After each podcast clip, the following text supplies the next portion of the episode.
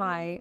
I'm your host, Talia Baroncelli. Hallo, ich bin Ihre Moderatorin Talia Baroncelli und Sie sehen The Analysis.news. Bei mir zu Gast ist Dr. Trita Parsi, um über die Feindseligkeiten zwischen der Hamas und Israel am vergangenen Wochenende und die anhaltende Gewalt zu sprechen. Wenn Sie diese Sendung unterstützen möchten, können Sie dies auf unserer Webseite TheAnalysis.news tun, indem Sie auf die Schaltfläche Spenden in der oberen rechten Ecke des Bildschirms klicken. Bitte tragen Sie sich in unsere Mailingliste ein, so werden Sie immer auf dem Laufenden gehalten, sobald neue Inhalte veröffentlicht werden. Und abonnieren Abonnieren Sie unseren Podcast, wo immer Sie die Sendung sehen. Wir sind gleich wieder da mit Treater Passy.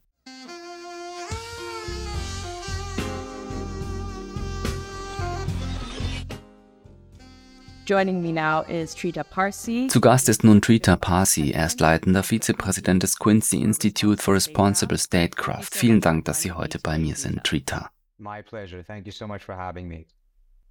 Ich möchte Sie um eine Stellungnahme zu den Gewalttaten bitten, die wir in Israel und im Gazastreifen erlebt haben. Vor einigen Tagen, am 7. Oktober, erlebten wir, wie militante Hamas-Kämpfer nach Israel vordrangen und willkürlich Zivilisten massakrierten. Die Zahl der Todesopfer auf israelischer Seite beläuft sich inzwischen auf über 700 Zivilisten und mehr als 100 Geiseln wurden von den Hamas-Kämpfern in den Gazastreifen verschleppt. Als Reaktion auf diese Angriffe hat Premierminister Benjamin Netanyahu Netanyahu der Hamas den Krieg erklärt, woraufhin das israelische Militär eine Luftangriffskampagne auf den dicht besiedelten Gazastreifen eingeleitet hat. Die Zahl der Todesopfer auf palästinensischer Seite liegt inzwischen bei über 600 Zivilisten. Angesichts der Blockade des Gazastreifens, die die Versorgung mit Lebensmitteln, Medikamenten und Strom einschränkt, wird die Zahl der Todesopfer höchstwahrscheinlich oder unweigerlich steigen. Dies alles geschieht vor dem Hintergrund, dass Netanyahu illegale Siedlungen im Westjordanland und die Gewalt von Siedlern gegen Palästinenser dort unterstützt. Es gab einen Vorfall, bei dem ein bewaffneter Palästinenser vier Israelis tötete, woraufhin einige Siedler eine ganze palästinensische Stadt in Brand setzten. Die Vergangenheit kann hier nicht ignoriert werden. Das Wall Street Journal hat einen Artikel veröffentlicht, in dem unterstellt wird, dass die Hamas bei diesen Anschlägen vom Iran unterstützt wurde. Was sagen Sie dazu? Well, if we start off uh, from the beginning of your question, uh, obviously these are horrific events. Beginnen wir zunächst am Ausgangspunkt Ihrer Frage, denn es handelt sich natürlich um entsetzliche Ereignisse. Zahllose Kriegsverbrechen finden derzeit auf beiden Seiten statt. Meiner Meinung nach ist dies nicht unbedingt eine Überraschung. Sicherlich ist das Ausmaß des Hamas-Angriffs und der technologische Fortschritt, den sie gezeigt haben, vermutlich unerwartet. Doch die Vorstellung, dass sich derartiges ereignen würde, dass es zu einer Rückführung der Gewalt kommen würde, kann nicht als überraschend bezeichnet werden. Der Grund für diese Überraschung liegt meines Erachtens unter anderem in der Annahme, die palästinensische Problematik sei keine echte Krise mehr und Europa habe die Palästinenser vergessen. Die Vereinigten Staaten haben dies sicherlich und inzwischen auch die arabischen Führer in zunehmendem Maße. Und natürlich war die sogenannte Arab Street ein Jahrzehnt lang in ihren eigenen arabischen Frühling verwickelt und blickte eher nach innen als auf die palästinensische Situation. Das war völlig verkehrt und vorhersehbar verkehrt, denn die Palästinenser würden die Palästinenser nicht vergessen, denn es ist unmöglich, eine fast permanente Blockade und Besatzung aufrechtzuerhalten und zu erwarten, dass die Gewalt nicht erneut ausbricht.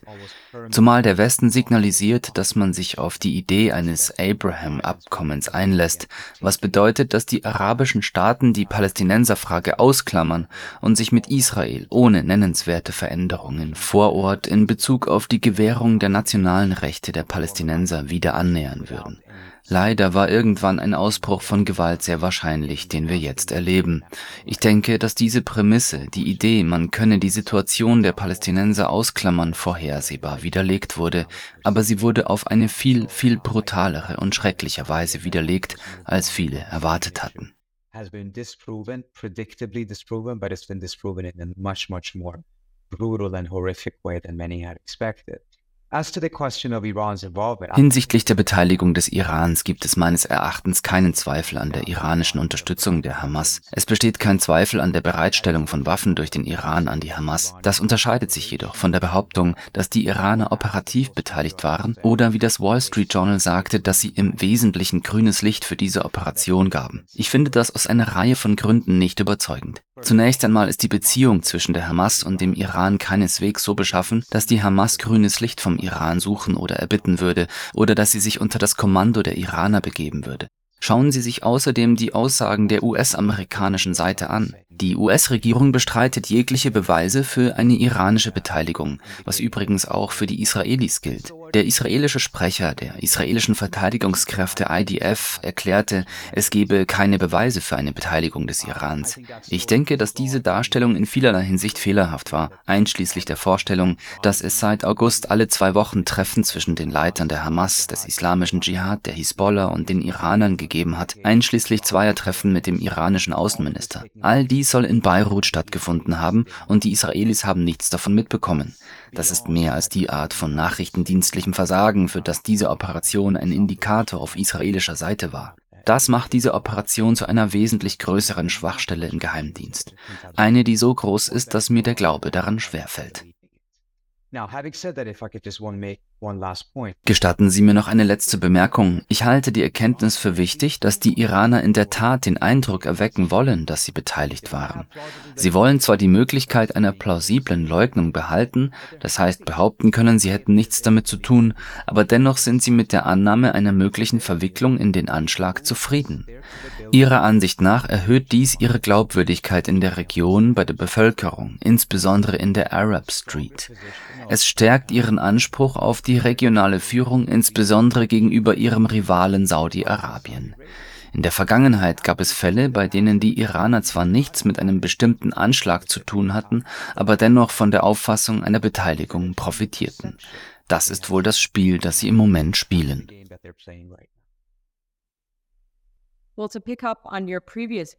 Um Ihren vorherigen Punkt aufzugreifen, Außenminister Anthony Blinken zufolge gibt es keine Beweise für eine Beteiligung des Iran, aber selbstverständlich gibt es auch Republikaner, die mit dem Finger auf den Iran zeigen und argumentieren, dies sei das Ergebnis der Freigabe von 6 Milliarden Dollar iranischen Vermögens durch die beiden Regierung, die diesen Anschlag finanziert haben.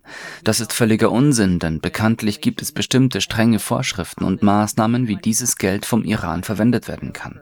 Soweit ich weiß, ist es in erster Linie für humanitäre oder medizinische Zwecke bestimmt.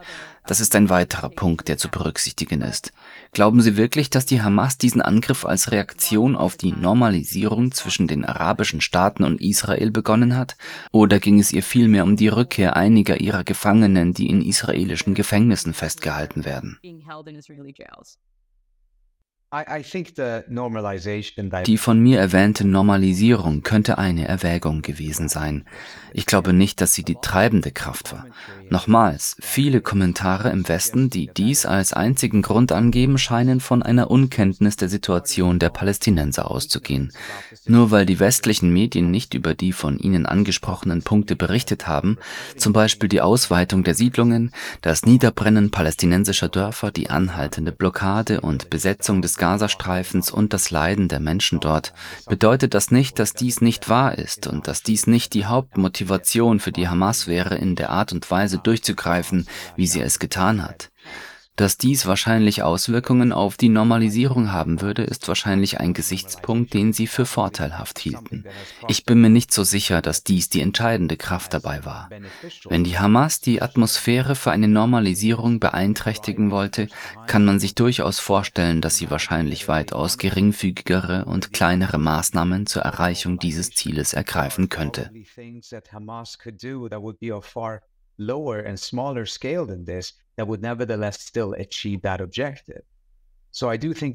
Meiner Meinung nach geht dies weit über dieses Ziel hinaus, aber gleichzeitig denke ich, dass diese Frage berechtigt ist, denn dies wird Auswirkungen auf dieses Thema haben. Zumindest scheint eine Erhöhung der palästinensischen Dimension dieser Problematik für die Saudis sehr schwierig zu sein, da die Saudis wahrscheinlich am ehesten bereit waren, diese zu opfern. Ich denke, dass es ihnen jetzt noch schwerer fallen wird, dies zu tun. Dies geschieht jedoch zu einem Zeitpunkt, an dem der Appetit auf Zugeständnisse an die Palästinenser Palästinenser auf israelischer Seite gleich Null sein wird.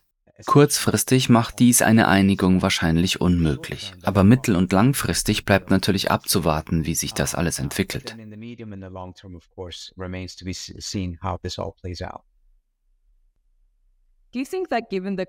Glauben Sie, dass angesichts der Kontroverse um Benjamin Netanyahu und der Proteste gegen seine sehr umstrittenen Justizreformen die Stunde der Exekutive schlagen wird?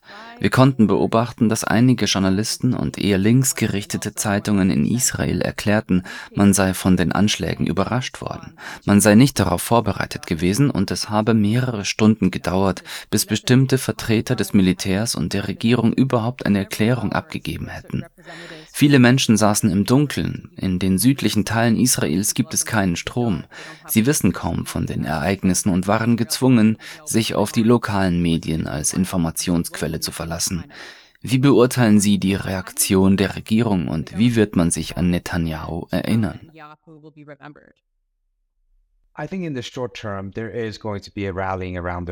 Meines Erachtens wird es auf kurze Sicht zu einer Art Stunde der Exekutive kommen. Das ist es, was wir in anderen Ländern sehen.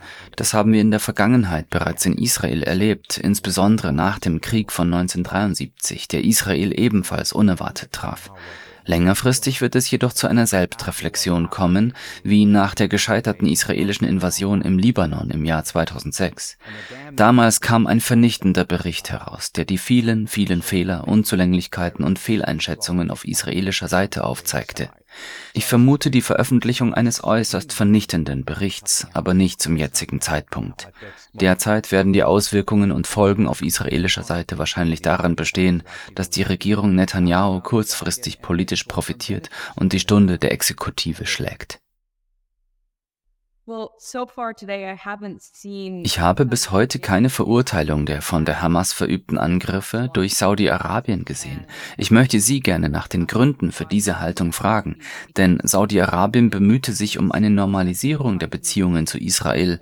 Sie haben das Abraham-Abkommen zwar nicht unterzeichnet, wie Länder wie die Vereinigten Arabischen Emirate, aber sie befanden sich gewissermaßen in einem solchen Prozess.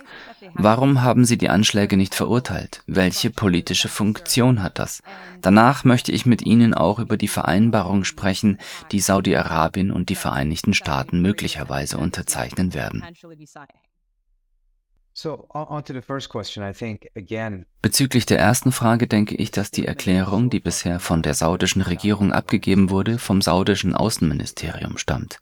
Die saudische Regierung vertritt eine ähnliche Position wie Katar und sogar der Iran, indem sie der Besatzung die Schuld gibt, auf die eigentlichen Ursachen des Konflikts hinweist und nicht die Art von Verurteilung zum Ausdruck bringt, die die Israelis und die Vereinigten Staaten natürlich gerne sehen würden. Uh, Warum ist das so? Nun, das Außenministerium hat im Laufe der letzten Jahre eine eher traditionelle saudische Position zu diesem Thema eingenommen. Die Äußerungen von MBS Mohammed bin Salman, dem Kronprinzen, wichen oft davon ab, manchmal sogar ganz erheblich. Wir haben bisher noch keinen Kommentar von MBS zu diesem Thema gehört. Das wird sehr interessant sein, nicht nur an und für sich, sondern auch, um festzustellen, ob zwischen dieser Erklärung und derjenigen des Außenministeriums Unterschiede bestehen. Warum sollten sich die Saudis auf diese Weise äußern? Ich denke, teilweise liegt es daran, dass in einem Moment, in dem die Palästinenser Widerstand leisten, die Augen wieder auf die palästinensische Frage und das Leiden der Palästinenser gerichtet sind. In einem solchen Moment ist es für die Saudis sehr schwierig, ihre Gleichgültigkeit zum Ausdruck zu bringen bringen, insbesondere wenn andere Länder wie der Iran und andere eine Position vertreten, die sich mit den eigentlichen Ursachen befasst, die Verurteilung der Hamas vermeidet oder sogar versucht, die Lorbeeren für die dortigen Ereignisse zu ernten.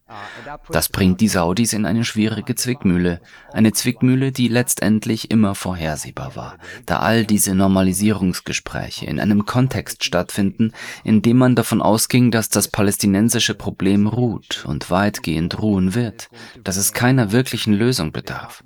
Das hat sich nun endgültig als falsch und gefährlich erwiesen, meiner Meinung nach.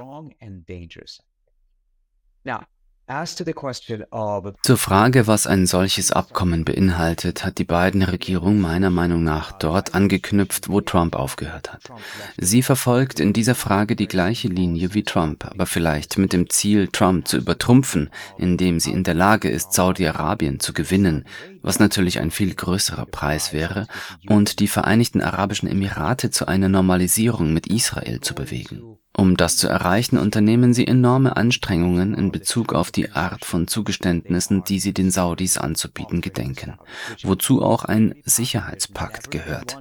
Einen Sicherheitspakt nach Artikel 5, der die Vereinigten Staaten dazu verpflichten würde, das saudische Königreich zu verteidigen, sowie nukleare Zugeständnisse, die den Saudis Anreicherungskapazitäten und Zugang zum Brennstoffkreislauf ohne die extrem strengen Beschränkungen, die dem iranischen Atomprogramm Programm auferlegt wurden, gewähren würden, hat es zwischen den Vereinigten Staaten und Saudi-Arabien nie gegeben. Dies sind offen gesagt Zugeständnisse, die noch vor acht Monaten undenkbar gewesen wären.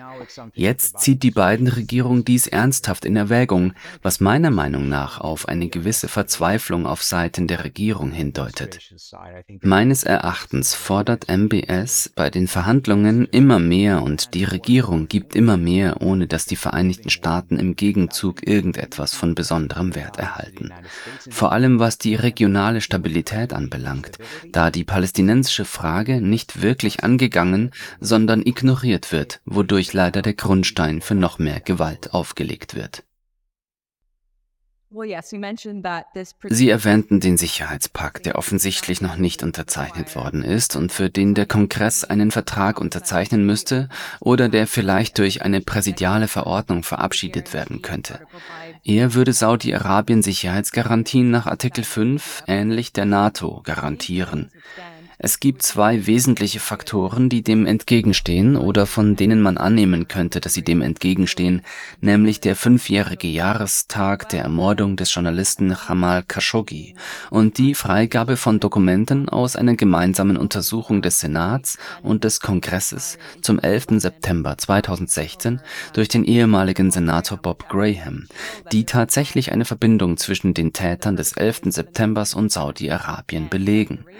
Wie ist es überhaupt möglich, dass angesichts dieser beiden schwerwiegenden Vorfälle weiter aktiv über diesen Sicherheitspakt verhandelt wird? Ich glaube, Sie legen den Finger auf etwas sehr Wichtiges. Viele Menschen hielten die Entwicklung für so unwahrscheinlich, dass sie ihr keine Beachtung schenkten. Sie glaubten nicht, dass die Administration es ernst meint. Jetzt ist es zur Realität geworden, eine solche Angelegenheit ernsthaft in Erwägung zu ziehen, und die Regierung erwägt extreme Zugeständnisse an die Saudis in dieser Frage. Meiner Meinung nach ist die einzige Möglichkeit, dies zu erreichen, die Kombination mit der Normalisierung, ein Gesamtpaket, bei dem man hofft, dass das Argument, es handele sich um einen historischen Durchbruch, die Mitglieder des Senats zur Zustimmung bewegen wird, weil man den Eindruck erwecken will, auf der richtigen Seite der Geschichte zu stehen, oder welche Metapher man auch immer verwendet. Aber das war wohl auch ein Kalkül zu einem Zeitpunkt, als die meisten Menschen im Senat diesem Thema keine Aufmerksamkeit schenkten. Alle Augen waren entweder auf die Ukraine oder auf Taiwan gerichtet. Infolgedessen hätte es für sie einen Weg geben können, oder es schien einen Weg zu geben, dies ohne großen Widerstand durch den Senat zu bringen. Das dürfte sich jetzt ändern. Wir haben letzte Woche ein Schreiben von 20 demokratischen Senatoren gesehen, in dem sie ihre tiefe Besorgnis über einige dieser Zugeständnisse zum Ausdruck bringen. Ich glaube kaum, dass es so reibungslos ablaufen wird, wie die Regierung zunächst dachte. Vor allem jetzt angesichts dieser Anschläge dürfte die Angelegenheit noch komplizierter werden. Und zwar nicht nur in der Region, in der weder die Saudis noch die Israelis besonders angetan sind, sondern es wird wohl auch auf dem Capitol Hill zu einer gewissen Verzögerung kommen. Abschließend möchte ich noch eine letzte Frage stellen, und zwar zu Armenien. Wir haben ethnische Säuberungen von Armeniern in der Region Bergkarabach erlebt. Die Menschen mussten nach Armenien fliehen. Aserbaidschan hat auf internationaler Ebene keine wirklichen Konsequenzen für seine Beteiligung an diesem Konflikt hinnehmen müssen. Es handelt sich offensichtlich um einen sehr historischen Konflikt, der also nicht erst seit kurzem besteht. Wie kommt es, dass die internationale Gemeinschaft in Anbetracht der Sanktionen gegen Russland aufgrund seines Einmarsches in der Ukraine nicht mit Zurechtweisungen oder Sanktionen für Aserbaidschan reagiert hat? Das ist eine gute Frage. Es ist genau die gleiche Frage, die sich viele Länder des globalen Südens gestellt haben, als die illegale Invasion der Ukraine durch Russland als große Bedrohung für die auf Regeln basierende internationale Ordnung dargestellt wurde. Zunächst schien dies vorauszusetzen, dass es so etwas wie für alle verbindliche Regeln gibt. Das wird von vielen Ländern in Frage gestellt. Als man sie dann aber aufforderte, im Namen der Aufrechterhaltung dieser Ordnung erhebliche Opfer zu bringen, stellte man fest, dass es außerhalb des Westens und einige asiatische Länder nicht viele Abnehmer gab. Das lag unter anderem daran, dass man sich der Einmaligkeit dieser Situation bewusst war, dass die Regeln jetzt gelten würden, weil sie für den Westen wichtig waren, aber sobald ein neuer Konflikt auftauchte, würde man sie ignorieren. Dieser Konflikt entstand innerhalb von eineinhalb Jahren, nicht allzu weit von der Ukraine entfernt und bezog sogar einige der anderen Akteure mit ein, da Russland natürlich ein sehr wichtiger Akteur in all dem ist. Es herrschte völliges Schweigen und ein Ignorieren dieses Themas. Uh, Wir erleben ethnische Säuberungen in der Region. Bei all dem erhalten die Aserbaidschaner Hilfe aus Israel, denn der militärische Erfolg, den sie haben, ist zum Teil auf die Ausbildung und die Waffen aus Israel zurückzuführen. Wir haben sogar miterlebt, wie der ukrainische Präsident Zelensky dem Diktator von Aserbaidschan in einem Tweet für seine Hilfe bei der Wahrung der Grundsätze der Souveränität und der nationalen Grenzen gedankt hat. Auch hier zeigt sich, wie ungleich diese Regeln angewandt werden und warum viele Länder des globalen Südens keine Opfer bringen werden, um eine Ordnung aufrechtzuerhalten, die nur denjenigen zugutekommt, die sie kontrollieren, anstatt für alle Länder des Systems von Nutzen zu sein.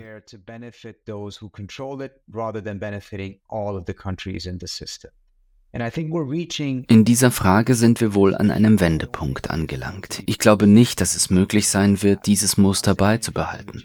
Ich sage nicht, dass sich morgen irgendetwas ändern wird, aber die Machtverschiebungen auf der Welt sind so groß, dass der Status quo nur noch schwerlich länger toleriert werden kann. Was die Alternative ist, lässt sich nur schwer vorhersagen. Im Idealfall wäre es eine Wiederbelebung der globalen Regierungsstruktur und eine deutliche Verbesserung. Wahrscheinlicher ist jedoch, dass die globale Ordnung so stark zersplittert, dass sie nicht nur zu einer multipolaren Welt, sondern zu einer Welt mit mehreren Ordnungen wird.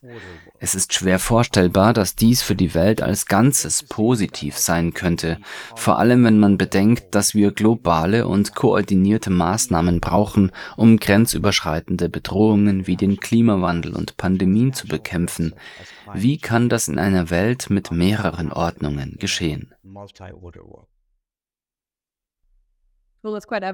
Es ist offensichtlich, dass dieser imaginären, auf Regeln basierenden Ordnung, von der westliche Diplomaten zu glauben scheinen, dass sie existiert, Welten mit mehreren Ordnungen gegenübergestellt werden. Trita Parsi, leitender Vizepräsident des Quincy Institute for Responsible Statecraft, vielen Dank für Ihre Zeit heute.